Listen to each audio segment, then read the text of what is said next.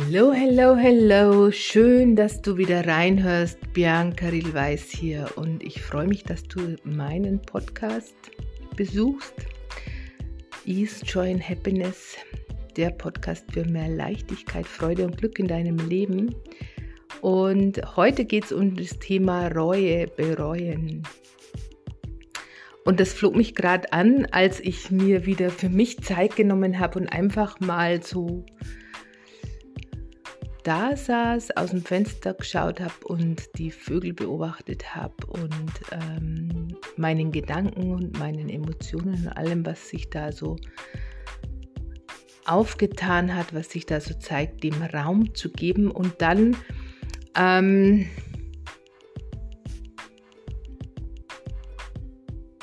stolperte ich über das Thema bereuen und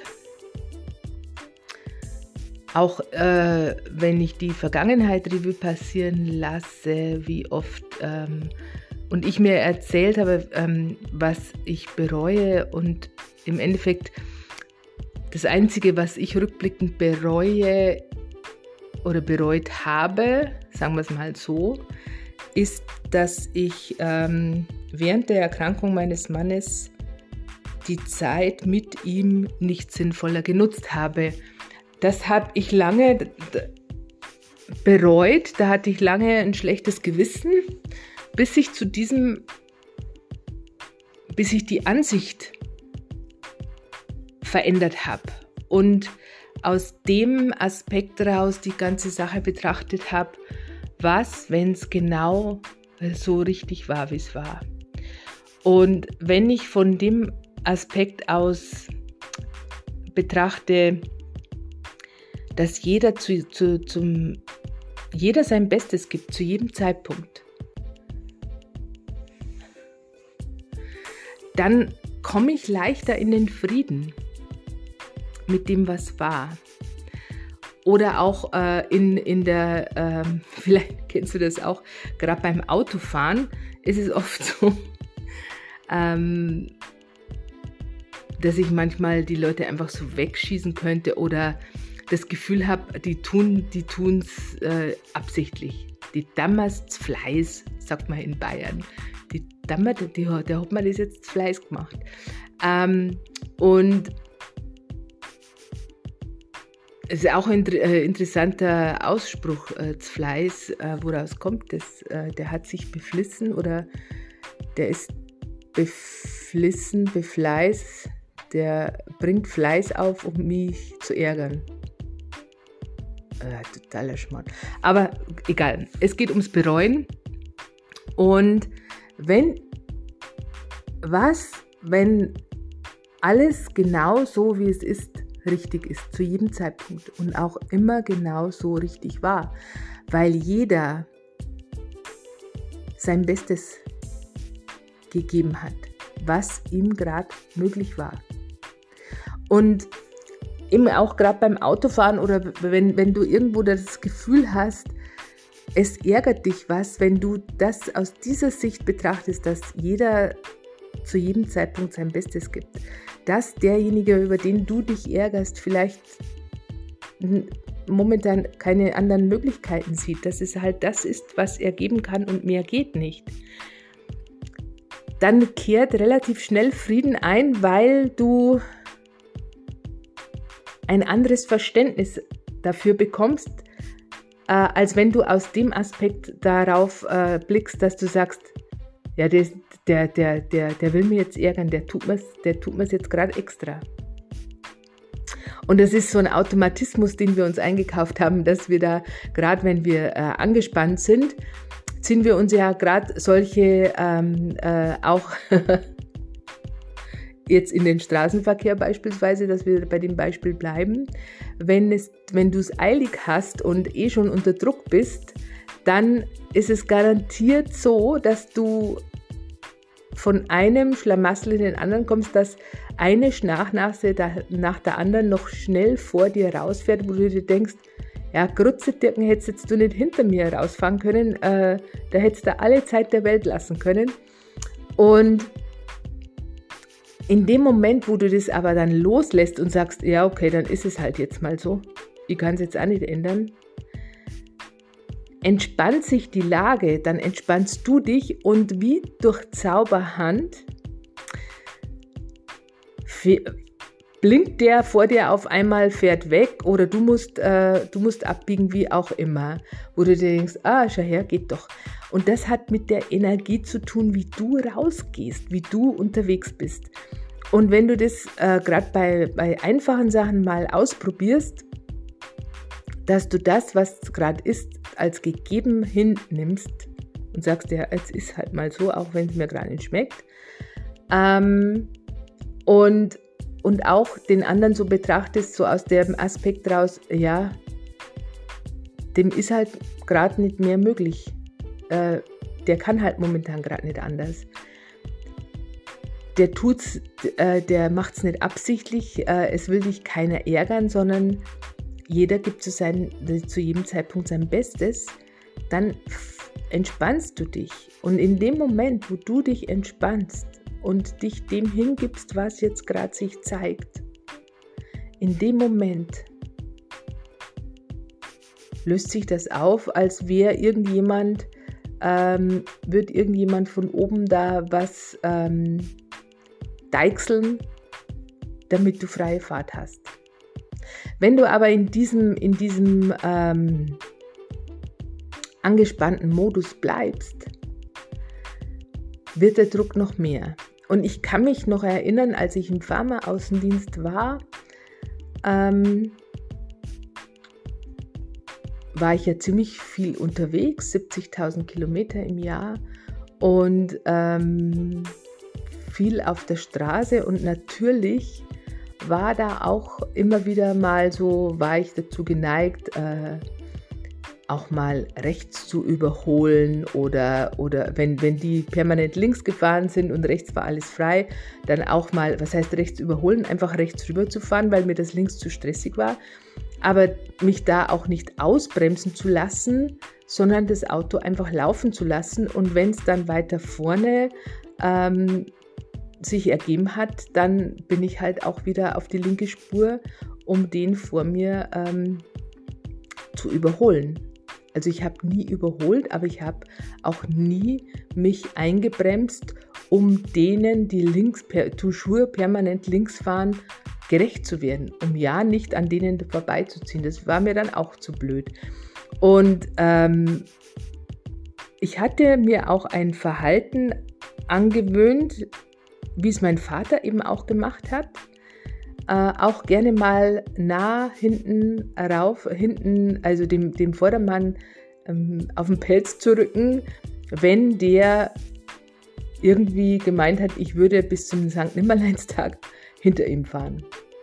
Weil manche, äh, also gefühlt, sind manche so unterwegs, dass sie einfach da mal ins Blaue so dahin fahren und ähm, auch wenig Spiegel schauen und ähm, da dann einfach mal links bleiben.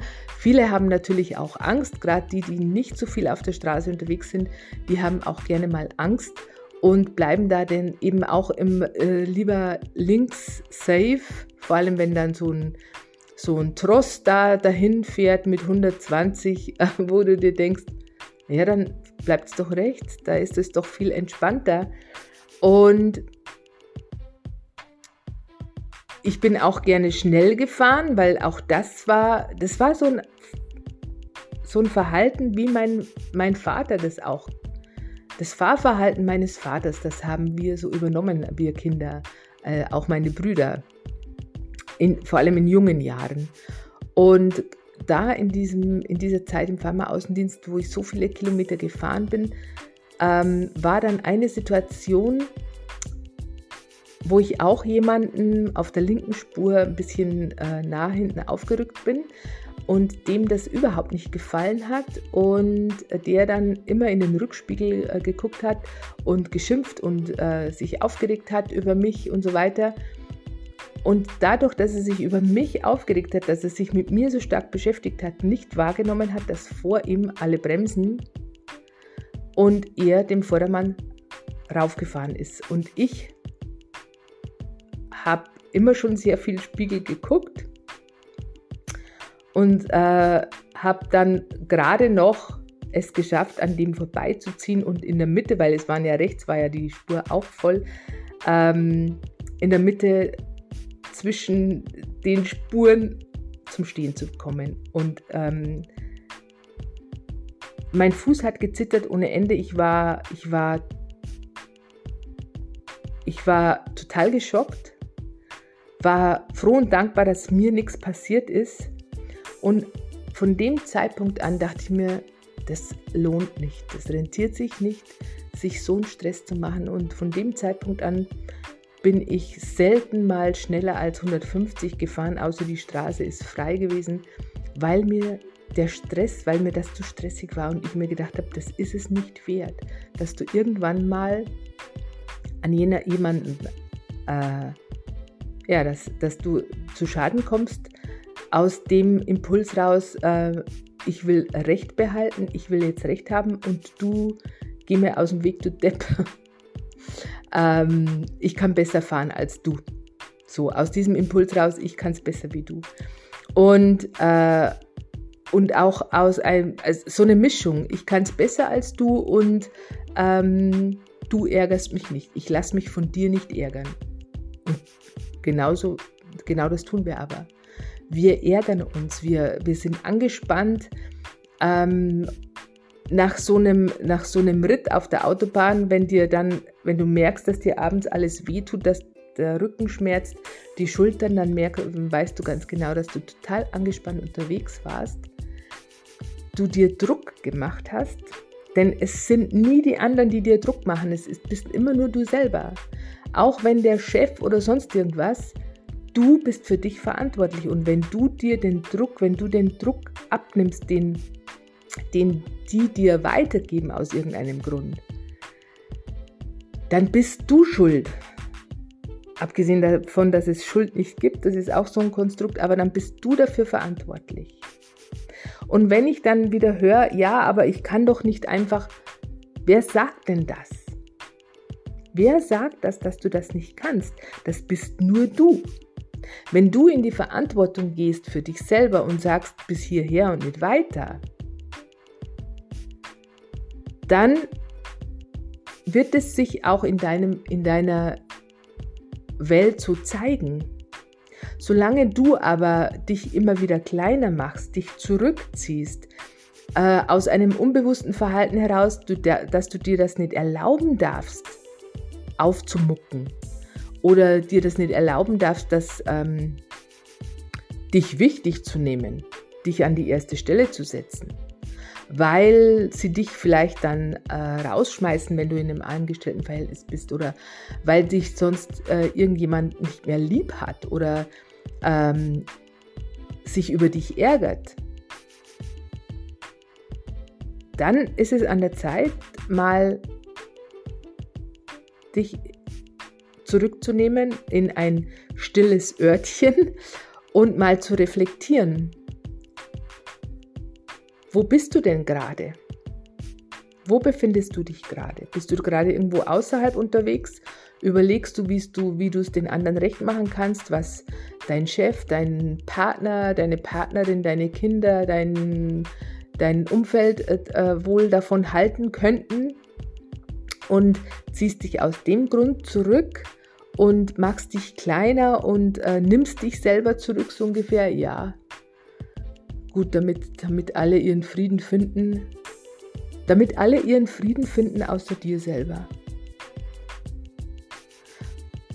Und da darfst du ins Umdrehen kommen. Und zwar, dass du als erstes deinen Frieden findest. Und den findest du nicht, indem du dich zurücknimmst, um den, um den Frieden zu haben.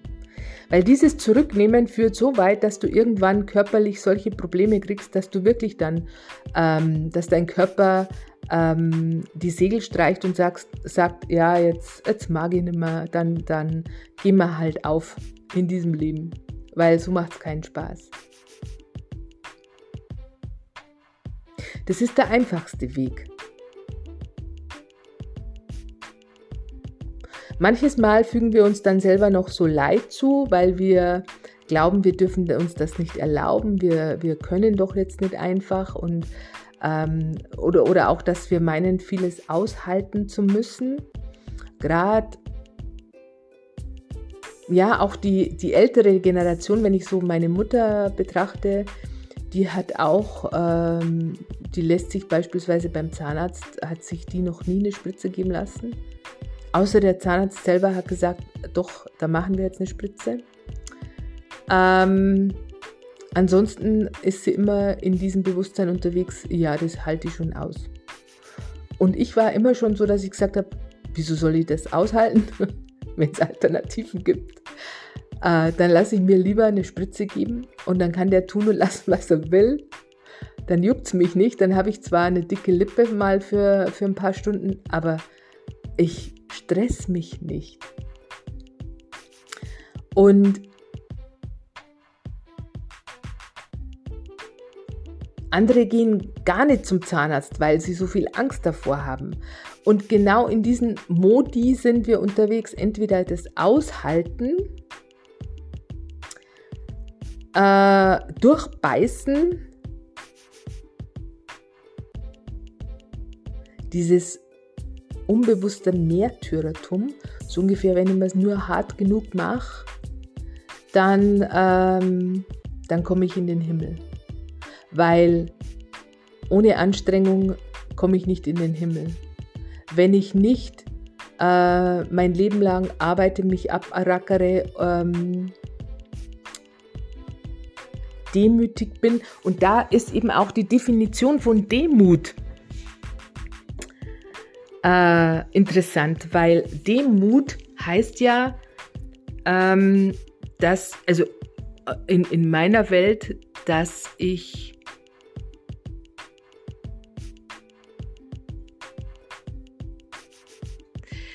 Wenn ich demütig jetzt auch bin mit der Natur beispielsweise, dass ich anerkenne, dass die Natur so viel größer ist als ich, so viel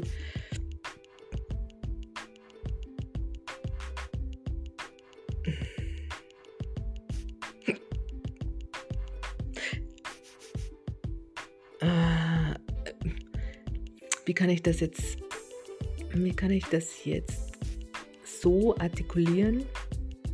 wie ich das sehe, weil ich bin auch nicht kleiner. Wir sind nicht kleiner und auch nicht größer wie andere. Wir sind gleichwertig mit allem und jedem, mit jedem Pflänzchen, mit jedem Baum, mit jedem Bach. Die Naturgewalten sind natürlich sehr groß, sehr viel größer als wir kleinen, kleinen Menschlein, wenn wir uns trennen wenn wir uns nicht verbinden mit dem, was uns umgibt, auch mit der Natur, sondern wenn wir uns als getrennt wahrnehmen. Und dazu neigen wir Spezies Mensch schon dazu, weil wir meinen, wir sind mit unserem Verstand sind wir die Überflieger überhaupt. Wir haben alles im Griff und alles unter Kontrolle und wir, wir wissen, wie es geht und ähm, dabei wissen wir, ein Scheißdreck sage ich jetzt mal platt. Je verkopfter wir sind, desto weniger wissen wir, weil wir im Verstand unterwegs sind. Und der Verstand weiß nichts. Der hat viel gelernt, der hat viel Wissen. Aber diese Weisheit, dieses tiefere Wissen, das wir in uns tragen, das weiß der Verstand nicht. Und da will uns der Verstand abhalten, weil der ja auf Kontrolle getrimmt ist. Das haben wir ja so gelernt. Als kleine Kinder sind wir nie im Verstand. Das lernen wir erst spätestens ab der Einschulung, wenn dann die Regeln anfangen. Dann wird der Verstand immer stärker. Und je verkopfter wir sind, umso unglücklicher sind wir, umso kränker sind wir, weil wir total im Verstand sind, total im Druck, total außer, außerhalb uns total in dem, was wir glauben, tun zu müssen, glauben zu sein, weil es uns immer und immer und immer wieder eingeredet wurde. Ähm, was glaubst du, wer du bist? Äh, ähm, ein Ex-Freund von mir in jungen Jahren eine, äh, von einer Jugendliebe. Der Vater, der hat immer zu ihm gesagt, wo andere ihr Hirn haben, haben es dir reingeschissen. Und solche Sätze sind Misshandlungen, sind verbale Misshandlungen. Und gerade im Alter zwischen, also bis ungefähr sieben, nehmen wir alte, alles, was wir hören, ungefiltert auf. Und das sollte jetzt auch kein Vorwurf sein ähm, an, die, an die Eltern, weil die es wiederum wieder so gehört haben und es geht weit, weit, weit zurück. Und solange du nicht anfängst, das zu hinterfragen, ob das jetzt wirklich stimmt oder was ist denn das überhaupt für ein blöder Satz, der sich aber einprägt, der was mit dir macht, genauso wie diese, Beriesel, diese Dauerberieselung vom Fernsehen oder auch äh, Radio, da habe ich auch mal eine interessante Diskussion gehabt mit, ähm, ja, nicht nur nicht nur mit einer Person, sondern mit mehreren Personen, die dann sagen, ja, ähm, äh, den, den ähm, Radio, der, der läuft ja so, das, da höre ich ja gar nicht hin. Und das ist ja noch schlimmer. Wenn du nicht bewusst wahrnimmst, was du dir da reinziehst, womit du dich zumüllst und wenn du den Radio hörst, dann hörst du alle halbe Stunde Nachrichten. Und hör dir diese Nachrichten mal bewusst an. Ähm, nimm dir mal die Zeit, deine Energien mal, äh, mal reinzuspüren, wie geht's dir gerade so und dann vor den Nachrichten und nach den Nachrichten. Um, um mal wahrzunehmen, was das mit dir macht. Und mein Mann hat, der hat, äh, der hat auch immer sich die Nachrichten angesehen. Also irgendwie war das so ein Muss, so Tagesschau um acht und hat dann auch oft vor dem Fernseher geschlafen und hat dann irgendwie immer gemeint, ja, das kriegt er ja nicht mit, weil er schläft ja. Und auch das, du nimmst alles unbewusst auf. Du weißt oft gar nicht, was du aufnimmst, weil du ja nicht wach bist. Und das geht alles ungefiltert in dein Unterbewusstsein. Und Unsere Reaktionen, unsere Emotionen kommen aus dem Unterbewusstsein. Das sind diese Automatismen, was wir uns irgendwann eingekauft haben, was wir, was wir immer noch glauben, weil, weil wir es halt so verinnerlicht haben, weil es uns so lange eingeredet wurde. Und ich habe, meine Mutter hatte immer früher einen Satz, äh, die hat immer gesagt, wenn es recht lustig war, ah, wenn ich das wieder alles weinen muss, was ich heute gelacht habe. Und dieser Satz hat sich bei mir total eingebrannt, dass ich immer, wenn es lustig war, dass ich mich gar nicht mehr so wirklich getraut habe, äh, da äh, aus vollem Herzen zu lachen, weil ich mir gedacht habe, oh, wenn ich das jetzt wieder weinen muss, wo es gerade so lustig war, na pfiat Gott, dann, dann äh, halte ich mich lieber zurück, dann, dann ist äh, das Drama hinten raus nicht so tragisch. Und irgendwann habe ich sie dann, das ist noch gar nicht so lange her, habe ich sie gefragt, ähm, wie sie überhaupt auf diesen Satz kommt. Und dann hat sie gemeint, weiß ich jetzt auch nicht, das haben halt damals alle so gesagt. Und wie viel, und deshalb ist es so wichtig, da achtsamer mit sich zu sein und auch mehr in die Wahrnehmung zu gehen, um auch diese ganzen Bullshit-Stories, die da in uns unterwegs sind, da aufzudecken und, äh, und wirklich da mal rauszuschmeißen aus deinem System, weil das alles totaler Schmarrn ist und dir das Leben unnötig schwer macht. Und wenn du nicht irgendwann anfängst, spätestens wenn im Außen die Zeichen immer deutlicher werden, wenn du nicht irgendwann anfängst, dich ernst zu nehmen, dich wichtig zu nehmen, und zwar nicht den Verstand, sondern dich als Person, das, was dich ausmacht. Deine Einzigartigkeit, deine innere Wahrheit. Nicht das, was andere von dir erwarten oder wie andere dich gerne hätten. Achte mal drauf, wenn du tust, was du tust, für wen du das tust. Wenn du wütend wirst, wenn du was tust, was du eigentlich gar nicht tun willst, wenn du eine Wut hast, weil du das jetzt tun musst, dann frag dich, warum du das tust.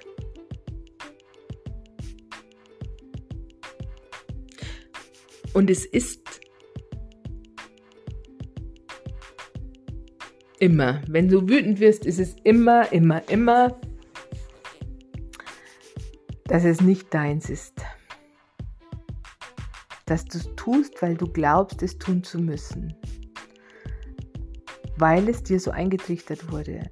Und gleichzeitig du ganz tief in dir weißt, dass es nicht deine Wahrheit ist, dass es nicht dir entspricht.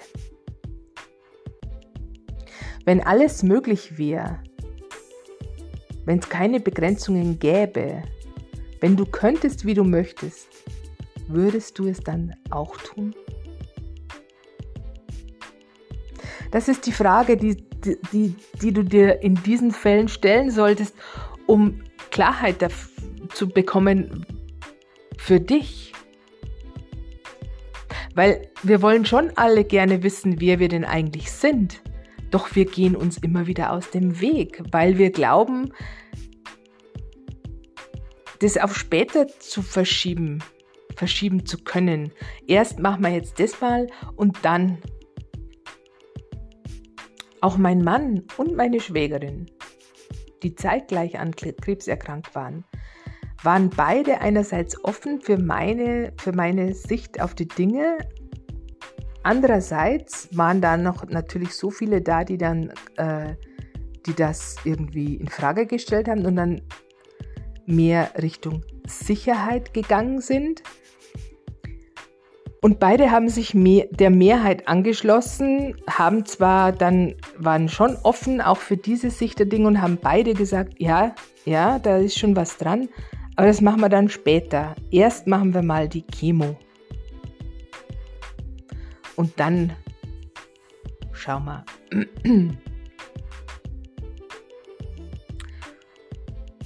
Beide kann ich heute auf dem Friedhof besuchen. Und bei beiden wusste ich, dass ich habe das gesehen, ich habe das wahrgenommen, dass das in den Graben geht.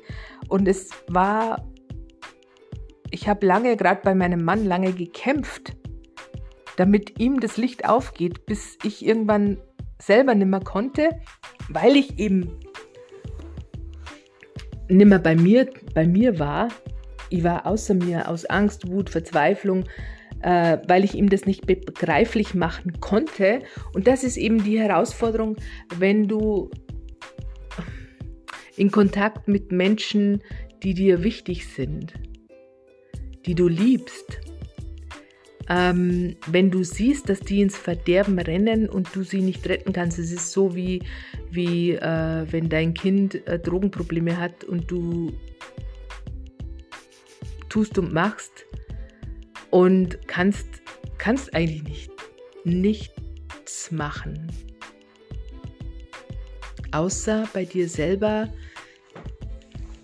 bei dir selber ankommen. Und das ist auch ganz häufig so, dass es äh, ganz entscheidende Auswirkungen hat auf das Leben deines Kindes, wenn du wenn du bei dir selber bleibst, wenn du gut für dich sorgst. Und ähm, auch die Erfahrungen habe ich gemacht, in, gerade in der Arbeit auch mit Klienten. Ich weiß, eine Klientin, die hatte unfassbare Angst, dass ihr Sohn sich was antut. Der war schon erwachsen.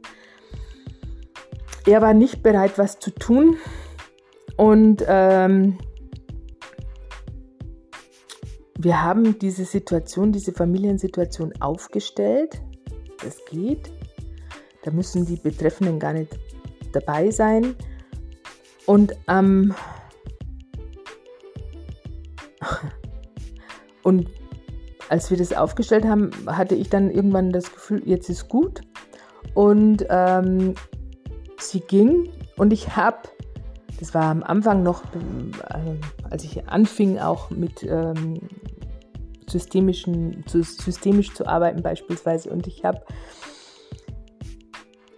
hatte irgendwo ja noch nicht das Selbstvertrauen und habe lange äh, gebraucht, um nachzufragen, wie es dem, wie es ihrem Sohn denn ginge. Sie selber hat sich auch nicht gemeldet. Das ist auch wieder so ein Punkt mit Eigenverantwortung. Und äh, als ich dann endlich mal mich getraut habe, nachzufragen, bekam ich die Antwort, ja, dem ging es am nächsten Tag schon viel besser und der geht jetzt seinen Weg, hat eine Familie gegründet, dem geht super. Und auch da, das war, ist ja irgendwie so, wir vermeiden unbewusst viele Dinge oder wir bekämpfen sie. Und wir lassen uns nicht drauf ein. Als Kind lassen wir uns auf alles Neue ein, wenn wir das, weil da sind wir neugierig, wollen was Neues erfahren und wir lassen uns drauf ein. Wenn wir als Kinder schon so unterwegs gewesen wären, wie wir als Erwachsene agieren und reagieren, hätten wir weder ähm,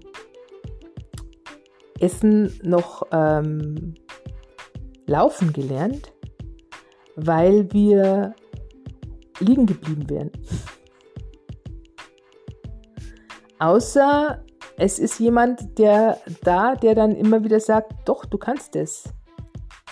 Und als Kinder hatten wir ja auch die Eltern, die dann gesagt haben, ja, du schaffst das, du kannst das schon.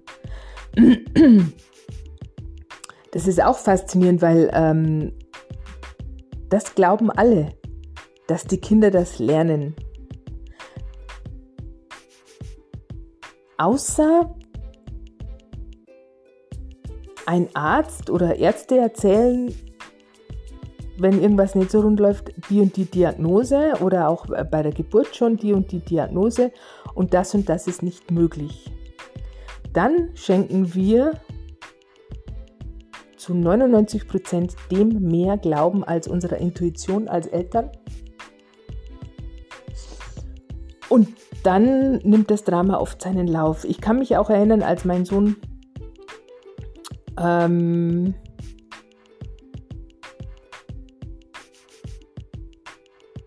ja, sowohl bei meinem Sohn, also äh, die letzten Jahre immer, wenn ich irgendwie im Krankenhaus war, einmal mit meinem Sohn, weil er einen Pseudogruppanfall hatte, als sein Vater schon an Krebs erkrankt war. Ähm, das war einmalig. Ich hatte, der kam nachts zu uns, er war damals noch drei, er kam zu uns ins Bett und, hat dann gemeint, Mama, ich krieg keine Luft mehr. Und mir war sofort klar, das ist so ein Pseudogruppanfall. Ich hatte aber nichts zu Hause, weil das das erste Mal war.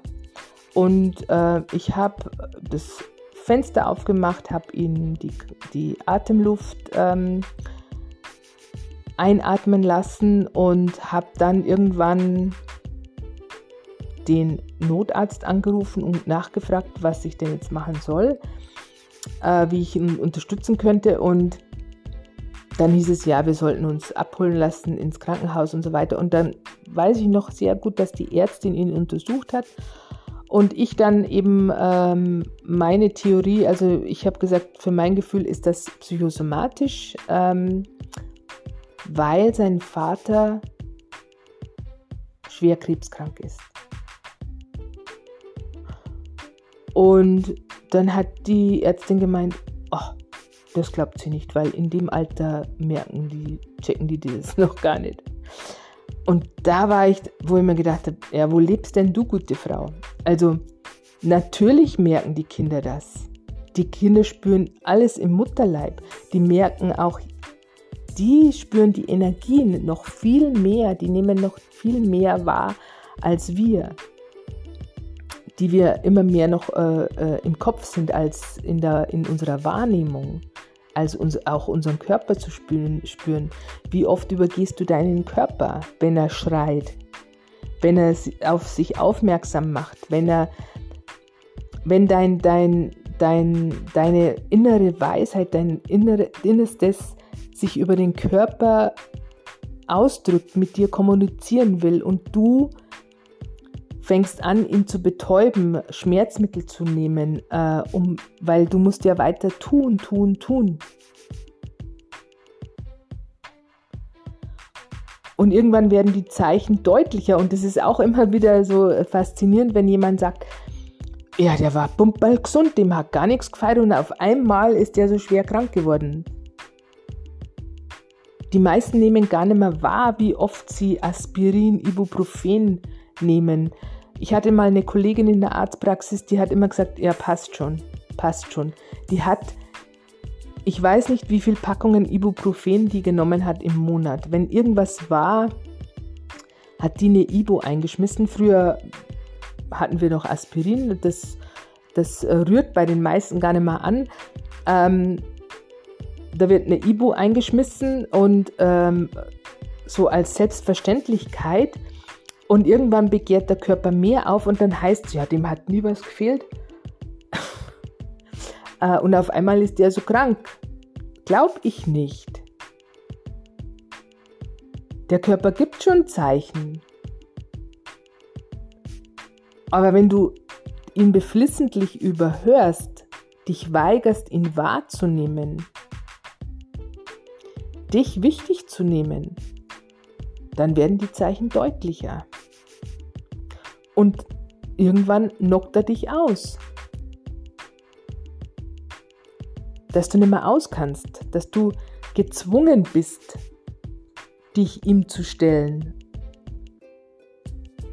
Und zwar nicht auf eine Art und Weise, dass wir sagen, Mei, warum und warum passiert das mir und Mei, äh, sondern, hey Körper, was ist denn los?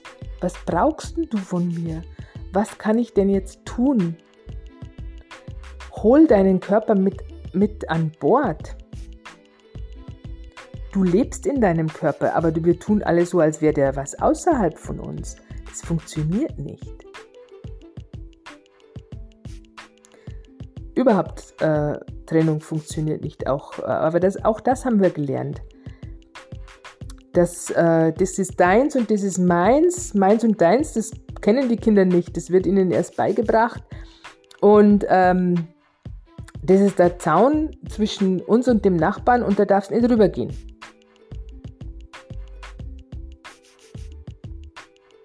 Und auch dieses Recht haben wollen. Und dieses, ähm, wenn du anderer Meinung bist, bist du nicht mein Freund, das kriegen wir alles beigebracht. Wir kriegen aber nicht beigebracht, dass alles, was sich uns, dass die Welt unser Spiegelbild ist, dass der, das Außen unser Spiegel ist. Und dass, wenn wir aufhören, es zu bekämpfen oder dem aus dem Weg zu gehen, wenn wir das einfach mal so betrachten und zu sagen, ähm, Moment, was hat denn das mit mir zu tun? Wo trifft es mich denn, was da jetzt gerade ist? Wie fühle ich mich damit? dabei. Oder wenn ein anderer dich ärgert oder dich verletzt. Wo trifft es dich? Was genau trifft dich da so sehr? Was, wenn es nie der andere ist, sondern der sich nur zur Verfügung stellt für dich?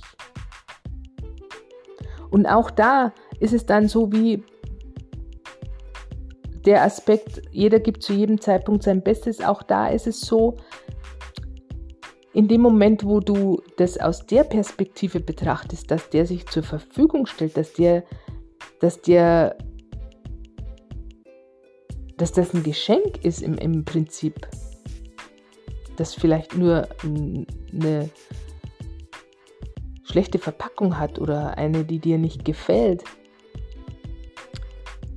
dann können sich auf einmal ähm, Möglichkeiten öffnen oder ganz andere ähm, Wahrnehmungen, wo du auf einmal irgendwie äh, merkst, ah ja, okay, also das, das verletzt mich. Ja, was genau verletzt dich dran? Ja, da fühle ich mich klein und minderwertig. Ah, okay. Und geh dem nach. Geh dem nach, weil es sind zu 99 Prozent Verletzungen aus ganz frühen Kindheitstagen. Und genau das führt zu diesem rebellischen Verhalten. Es sind Verletzungen aus Zeiten, wo wir die Erwachsenen brauchen, wo wir uns ausgeliefert, ohnmächtig fühl gefühlt haben, wo wir die anderen gebraucht haben, um überhaupt überleben zu können. Und da fühlen wir uns wieder zurückversetzt. Tauch mal ein, wenn du dich wütend oder wenn, äh, fühlst oder wenn du dich ärgerst. Wie fühlst du dich? Klein. Wir fühlen uns klein und ohnmächtig und nicht in der Lage, was zu ändern. Und deshalb werden wir wütend.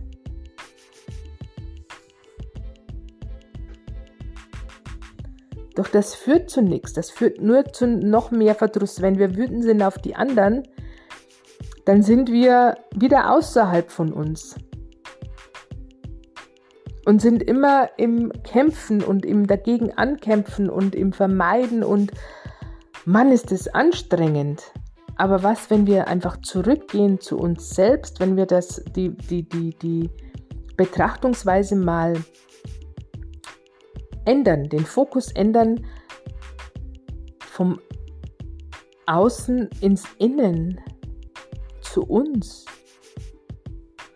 und so dem auf die Spur kommen und dann das, das Geschenk eben sehen. Und in dem Moment, wo dir das bewusst ist, was da eigentlich der Auslöser, der Ursprung ist für das, was sich in deinem Außen zeigt, in dem Moment kannst du es verändern, weil es dir bewusst ist, weil es nicht, nicht mehr dieser Automatismus, der, dieser unbewusste Automatismus anspringt, sondern weil du dir dessen bewusst bist und weil du dann das überprüfen kannst. Stimmt das überhaupt für mich? Ist es überhaupt so? Und dann ist dir bewusst, na, das stimmt doch überhaupt nicht. Das ist nicht meine Wahrheit. Das stimmt für mich nicht. Oder ich bin schon groß. Ich muss keine Angst mehr haben. Weil in den wenigsten Fällen, wenn, wenn, wenn man jemanden wirklich fragt, äh, hinterfragt, was steckt dahinter, egal ob es jetzt mit der Corona-Politik, die Leute, die so sehr in den Widerstand gehen, die aggressiv und wütend werden, die fühlen sich klein und ohnmächtig, aber der Ursprung ist ein ganz anderer als der, der sich jetzt im Außen zeigt. Und da ist jeder für sich selber gefragt. Ich hatte vor kurzem, nur zum Abschluss jetzt dieser Folge, ich hatte vor kurzem eine Situation, ich musste fragen, ob, äh, ob derjenige geimpft ist oder nicht. Und ähm, der hat sich gleich ein bisschen mokiert. Ja, muss ich jetzt dann wieder gehen? Dann habe ich gesagt, nee, ich muss es lediglich ähm, dokumentieren. Und dann habe ich noch gefragt, ob er ähm, äh, getestet ist, ähm, tagesaktuell. Dann meinte er, ja, vor drei Tagen. Dann habe ich gesagt, okay, das ist jetzt nicht tagesaktuell. Und dann war er wieder ein bisschen zu aggro. Und dann habe ich gesagt, wissen Sie was? Mir ist es ja egal, ob sie geimpft sind oder nicht. Ich muss sie lediglich fragen. Ich habe den Auftrag, ähm, ich muss sie fragen. Doch wenn sie dahinter stehen, hinter ihrer Entscheidung, dann frage ich mich, warum sie jetzt so aggressiv reagieren. Und da, da habe ich ihn erwischt. Da, das konnte er mir nicht beantworten. Und das ist aber diese, und darum geht es nicht, dass er mir das beantwortet, sondern ich wollte ihn ich wollte seine Wahrnehmung etwas ähm, in eine andere Richtung bringen. Denn wenn du hinter dir stehst, wenn du dir sicher bist, wenn du deiner selbst sicher bist und hinter dem stehst, was deine Wahrheit ist und wenn du sagst eben, nee, ich lass mich nicht impfen, ähm, dann ist es in Ordnung. Und dann kannst du aber auch jemanden, der sich impfen lässt, auch so lassen, weil das ist halt seine Wahrheit. Aber wenn du dir nicht sicher bist, dann versuchst du den anderen auf deine Seite zu ziehen, damit du dir, damit du mehr Sicherheit bekommst, so ungefähr. Aber was, wenn der eine ganz andere Wahrheit hat als du? Wenn jeder dem anderen und dem anderen seins lassen würde, und sich um sich kümmern würde, dann gäbe es keinen Krieg, weil es geht nicht ums Recht haben. Es geht nicht darum, dass nur du Recht hast und der andere, wenn der anderer Meinung äh, ist, dann hat, er kein, dann hat er kein Recht. Das ist ein Schmarrn. Was, wenn es nicht darum geht, ums Recht haben? Weil genau das ist das, was uns äh, Verdruss äh, beschert, sondern wenn es darum geht, es sich selbst recht zu machen.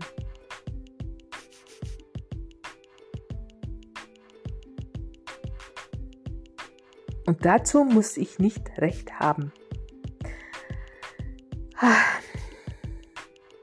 Genau. Ich wünsche mir, dass ich dir ein Beitrag sein konnte. Ich glaube schon und ich ähm, freue mich, wenn, wenn, wenn das so ist, wenn du was mitnehmen konntest. Ähm, und ich freue mich, wenn du wieder reinhörst in meine nächste Folge. In diesem Sinne wünsche ich dir einen wundervollen Tag. Mach's dir selber recht. Bis bald. Ciao, Bianca.